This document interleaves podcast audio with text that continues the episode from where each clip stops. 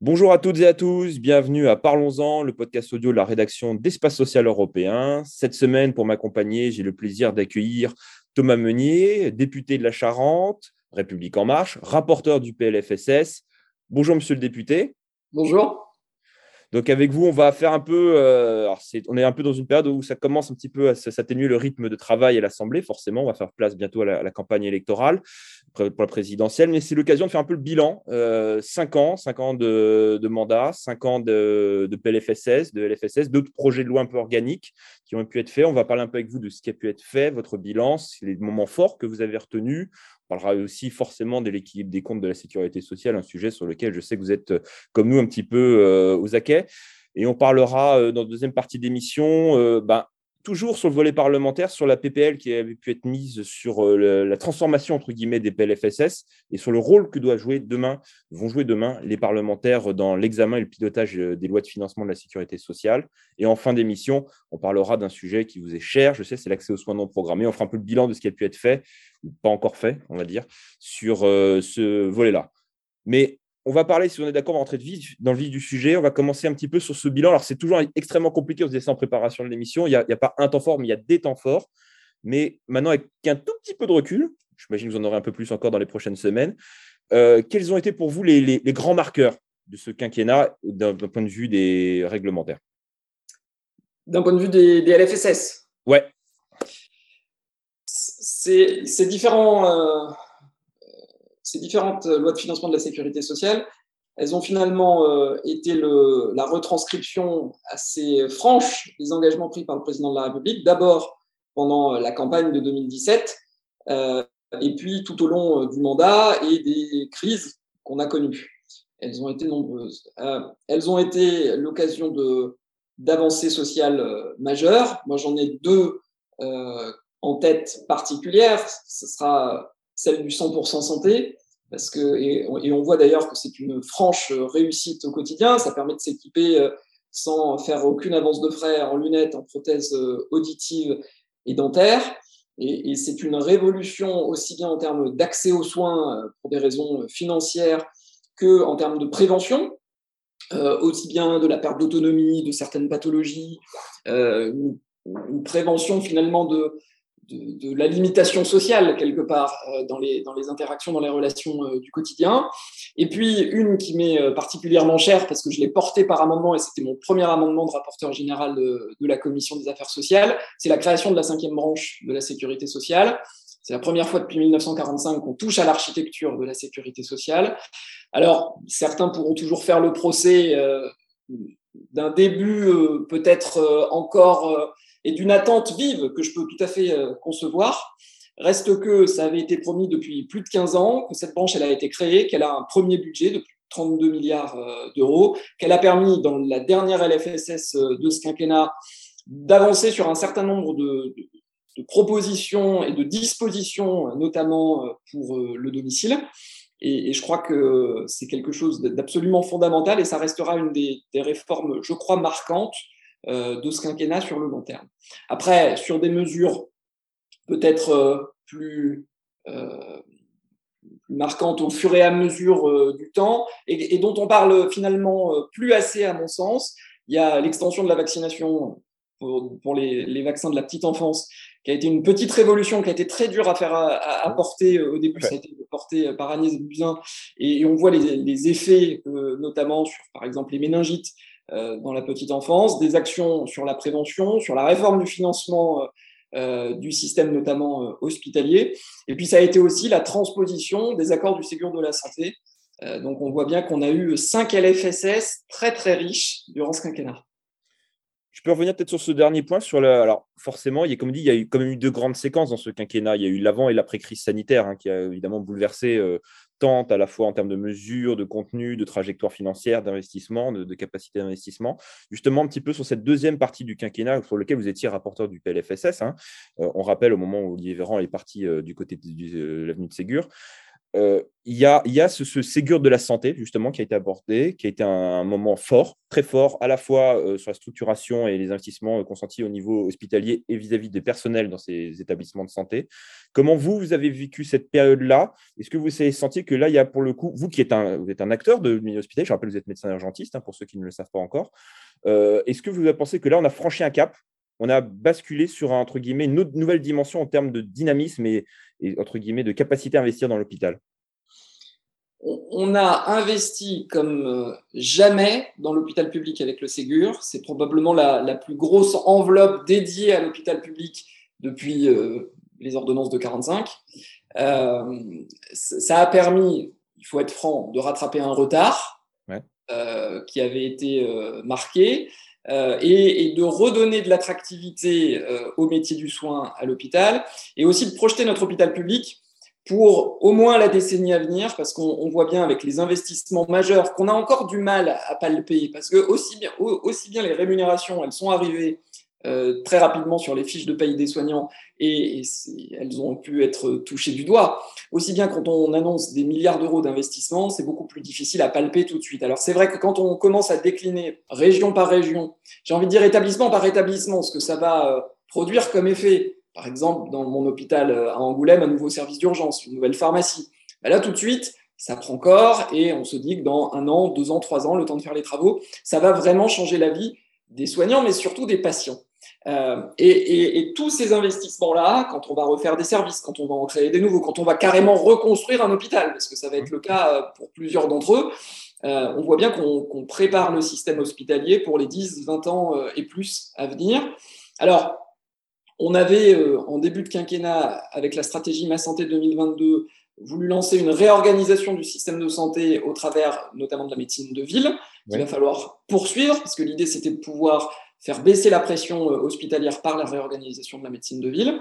Ça a été lancé, il faut le, reprendre si tant est que ça a été arrêté, mais la, dynamique a été euh, percutée par la crise sanitaire. Sur euh, le Ségur de la santé, on, voit bien qu'on a fait un effort très franc sur l'attractivité qu'il faudra probablement poursuivre encore pour continuer de recruter, parce que la difficulté, c'est de recruter pour soigner, pour réouvrir des lits qui, sont fermés faute de personnel et pas pour autre chose et puis euh, se, projeter euh, sur l'avenir avec euh, ces nouveaux services et ces investissements immobiliers et dans le numérique, parce qu'on est, on le perçoit encore trop peu. on est à l'aube d'une petite révolution en matière de santé grâce au numérique. Oui, tout à fait. Hein. J'invite en plus nos, auditeurs à écouter, tout, écrire tout ce qu'on a pu mettre sur le espace santé, qui est un, plus qu'un simple gadget, hein, malgré ce que certains peuvent le penser. Euh, vous parlez de soins de ville, c'est très intéressant. On peut faire un, petit un, là-dessus. Euh, vous avez parlé de Ma Santé 2022. Parmi les grandes mesures de Ma Santé 2022, pour la réorganisation, la coordination territoriale, il y avait les CPTS qui devaient être montés en puissance. On avait les infirmières de pratique avancée, les MSP aussi. Est-ce que les premiers chiffres, bon, forcément, vous avez dit, la crise a impacté, à ralentir un certain nombre de, dossiers. Mais là, les chiffres sont vraiment en deçà de ce qui était attendu. Est-ce que vous pensez qu'il va falloir, on peut penser peut-être après les, rendez-vous électoraux, redonner un petit peu euh, un coup de boost à, tous ces dispositifs pour qu'ils prennent toute leur ampleur, toute leur dimension? Alors, bon, il y, a quand même des objectifs qui sont tenus. On, voulait doubler le nombre de maisons de santé euh, pluriprofessionnelles, ça a été fait. Euh, on voit bien d'ailleurs que ça prend de l'essor progressivement. Euh, beaucoup d'élus d'ailleurs souhaitent euh, développer des maisons de santé et que la difficulté c'est plutôt euh, la, main-d'œuvre médicale pour justement pouvoir les porter. Sur les CPTS, on n'est pas encore à l'objectif parce que ça a été percuté par la crise et, et en même temps, j'ai envie de dire, la crise a aussi été un formidable incubateur de CPTS. Et, et, probablement que si ça a pris un, ça a créé un, un espace, une sorte d'ellipse sur euh, la dynamique, je pense qu'elle ne va reprendre que de plus belle parce que quand les professionnels de santé ont travaillé entre eux pour euh, mettre en place des centres de tests, puis des centres de vaccination, euh, en fait, pour certains, ils se sont un peu découverts. on était parfois raillés quand on disait que certains travaillaient toujours dans leur coin et pas encore assez en réseau. La crise a permis de montrer que c'était parfois le cas, malheureusement. Et donc, il y a de vraies dynamiques de territoire qui sont créées. Et, on est euh, là encore dans une belle dynamique de création de CPTS qui vont arriver progressivement. On voit bien que ça va finalement assez vite couvrir tout le territoire. Il faudra se poser la question des trous dans la raquette pour justement les couvrir. Mais, et, ça, ça sera un des objectifs, je crois, du prochain quinquennat. Mais, mais, on avance plutôt bien et sur les différents dispositifs que vous avez pu évoquer. Alors sur les infirmiers de pratique avancée, il y a un vrai besoin. On a été les premiers à prendre les textes réglementaires, donc maintenant il faut que ces professionnels sortent des écoles. Ça prend du temps, mais on commence à en voir quelques-uns arriver euh, sur le terrain. Puis il y a une autre profession dont on parle assez peu et qui pourtant est déjà là et produit de sacrés effets, c'est les assistants médicaux qui, euh, là où ils sont euh, dans, les, dans les cabinets, dans les maisons de santé, montrent bien euh, tout l'intérêt de leur, de leur rôle aux côtés des médecins généralistes notamment. Et c'est quelque chose à développer auprès des généralistes, mais pas seulement. Oui, tout à fait. toujours sur un dossier, bah là pour le coup, qui, qui, qui là on retourne entre guillemets dans l'avant-monde. Vous savez qu'à l'époque où on ne parlait que des crises de services d'urgence, et à ce moment-là vous aviez euh, réalisé un rapport très intéressant avec le professeur Carlier qui préconisait un certain nombre de choses, notamment l'élaboration du fameux SAS, du service d'accès aux soins, qui permettait de réguler euh, l'accès aux soins non programmés entre ville et hôpital dans les territoires. Il y a un certain nombre d'expérimentations qui sont encore en cours au moment où on se parle. Euh, les échos que vous en avez, est-ce que c'est positif? Est-ce qu'il y a surtout un schéma un peu national qui commence un peu à émerger ou on est encore sur des logiques un peu propres à chaque territoire? Alors, on est dans une phase euh, qui est encore une phase pilote avec 22 euh, territoires. Euh, le SAS a été lancé de façon effective dans pratiquement tous ces territoires, pas dans l'intégralité, souvent faute à des discussions de rémunération quant à la médecine de ville et à, l'accord conventionnel, l'avenant conventionnel qui a été signé. Et ça, je le. Pour autant, dans les territoires, les, 19 territoires où c'est lancé, on voit d'abord que ça fonctionne, euh, on voit que ça répond complètement euh, aux attentes, et on voit même aussi, ça et là, euh, des options, si, je peux m'exprimer ainsi, se développer, notamment par exemple sur du SaaS santé mentale, ou sur d'autres dispositifs en fonction bah, des habitudes, des problématiques de chaque territoire. Donc il y a, quelque chose de, commun qui est en train de, véritablement émerger, euh, avec ça et là des, bonus, des plus. Euh, d'autres territoires euh, seront amenés à rentrer progressivement dans la phase pilote dans les prochains mois pour, je l'espère, une généralisation aussi rapide que possible. Alors ça posera tout un tas de, questions, aussi bien dans l'organisation, dans l'accès et la, question du numéro, qui n'est pas une petite question, ah, la rémunération des professionnels, mais, je souhaite qu'on puisse euh, généraliser le dispositif pour les, pour les Français euh, le plus vite possible dans le prochain quinquennat. Bon, on va parler des sujets qui fâchent un peu. ça vous dérange pas, on va parler des, des sous-sous, comme dirait l'autre des comptes de la sécurité sociale. Alors, on a forcément, on a été impacté par la crise. Hein. On se rappelle que les projections qui étaient faites avant, euh, avant la Covid et, celles qui sont désormais en place. Question très simple, monsieur le député. Euh, alors, on se parle. Est-ce que l'objectif d'équilibre qui est euh, affiché pour 2030, notamment par le monsieur Dussopt, est-ce qu'il est réaliste ou pas, selon vous? Ça doit rester. L'équilibre des comptes doit rester un objectif. On est d'accord. Euh, c'est absolument fondamental. On le doit euh, pour nos finances publiques, on le doit pour euh, les générations prochaines. il va être difficile, il va être difficile dans le contexte qu'on connaît, dans le contexte international qu'on connaît, qui, pourrait rendre, qui, impactera forcément notre économie, notre croissance. Le président a eu l'occasion de le dire dans, dans sa dernière allocution. On a aujourd'hui un déficit structurel qui a été euh, creusé, notamment par le Ségur de la santé. Euh, le retour à, l'équilibre va, devoir se faire notamment d'abord par une activité euh, économique soutenue, qui permet, et donc on revient sur les questions d'emploi, sur les questions de recettes. Il va aussi falloir se poser des questions sur un certain nombre de, de financements qui permettront peut-être plus de pertinence, plus de qualité pour des financements plus efficients, pour arrêter de dépenser là où peut-être il n'y a pas besoin.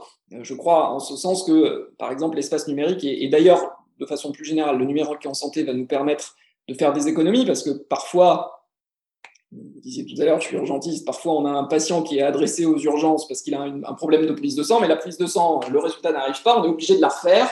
Ce sont euh, mis bout à bout des éléments qui coûtent énormément. Et donc, il va falloir euh, avoir une vraie réflexion de fond, une réflexion aussi sur la prévention, qui certes peut euh, consister à, un investissement fort, mais qui sur le long terme euh, produira des économies et une amélioration de la santé. Mais au-delà de ça, dans la sécurité sociale, il n'y a pas seulement que l'assurance maladie. Ah non. Non, non, Il, y a, il, y a, toutes les branches de la sécurité sociale qu'il faut regarder. Et, et dans ce contexte-là, aussi bien pour retrouver l'équilibre que pour financer les enjeux d'autonomie qui sont absolument majeurs, il faudra procéder à une vraie réflexion, une vraie réforme du système des retraites. Oui.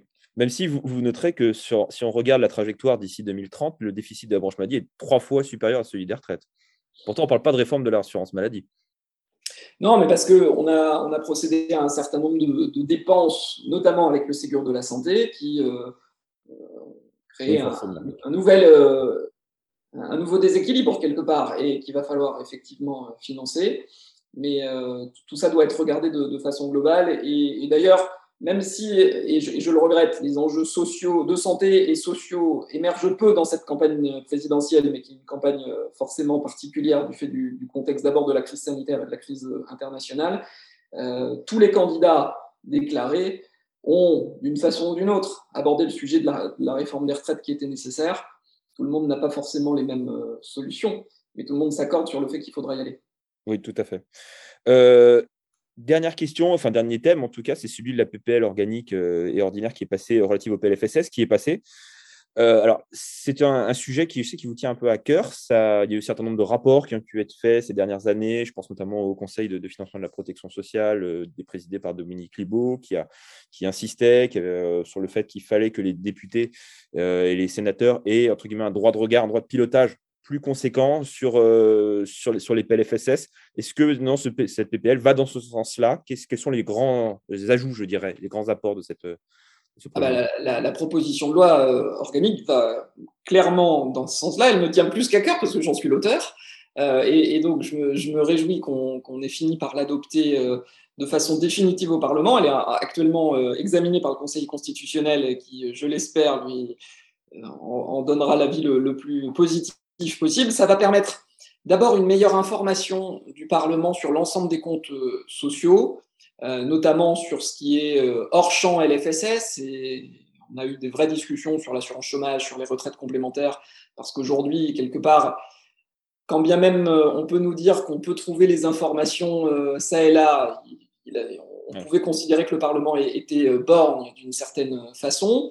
donc on aura une information exhaustive sur l'ensemble du champ de la protection sociale. On aura aussi une nouvelle loi d'approbation des comptes de la sécurité sociale qui est créée euh, et qui permettra au printemps, de façon concomitante au printemps de l'évaluation, qui était une nouveauté de cette législature, d'avoir un, vrai regard et un vrai débat sur les comptes de l'exercice clos qui, aujourd'hui, étaient euh, vus de façon beaucoup trop rapide pour rester euh, poli. dans les premiers articles du PLFSS et j'espère que les parlementaires pourront collectivement s'en emparer pour avoir un vrai regard sur, sur euh, ce qui est réellement euh, réalisé de ce qu'on vote, et puis euh, aussi avoir une évaluation de toutes les exonérations sociales, un dispositif qui permettra sur trois ans d'avoir une, une, évaluation de toutes les dispositions sociales pour véritablement voir ce qui est efficient, ce qui fonctionne, ce qui ne fonctionne pas, pour avoir y revenir le cas échéant, et, là, je crois qu'on est vraiment sur quelque chose d'assez euh, fondamental pour justement regarder euh, ce qui est utile à, l'activité, mais aussi euh, au, bon équilibre de, de compte. Et puis aussi renforcer le, monopole LFSS, parce qu'on a vu trop souvent dans des textes sectoriels des, mesures impacter les comptes sociaux, et donc on, aura une obligation de passer par la LFSS pour rendre ces dispositions pérennes du moment qu'elles sont prises dans un texte soit dédié à l'agriculture, soit dédié au transport, que sais-je, et ce qui, ce qui renforcera le moment PLFSS. Et donc tout ça, ça rentrera en vigueur dès le prochain PLFSS. si cela rentre Conseil constitutionnel. Euh, voilà, sous, réserve de, de l'avis du Conseil constitutionnel, ça rentrera en vigueur pour le prochain PLFSS. Bon, bah écoutez, en tout cas, merci beaucoup. On a fait un peu le tour. Alors, c'est un peu trop compliqué. On est en période électorale, donc on ne peut pas trop trop en parler. Voilà, donc euh, c'est un exercice un peu compliqué. Euh, question très simple est-ce que vous vous présentez à la députation en juin prochain ou pas? Écoutez, là, pour l'instant, on a des élections présidentielles à, à, tenir. Euh, j'attends d'abord d'avoir un candidat pour faire campagne. Ah, au moment où on sortira, il y aura peut-être un candidat. eh je, je, je m'en féliciterai. Et, on a une, campagne à, mener, un projet à porter et à défendre auprès de nos concitoyens. Après, il faudra une majorité pour le, porter au quotidien et voter les lois, mais tout ça sera à voir dans un second temps. D'accord. Merci beaucoup en tout cas. Merci beaucoup Thomas Meunier, merci monsieur le député. Merci à toutes et à tous de nous avoir écoutés. Ben, on se retrouve la semaine prochaine pour un autre podcast de la rédaction d'Espace Social Européen. Je vous souhaite à tous une bonne fin de semaine et à très bientôt. Merci, au revoir.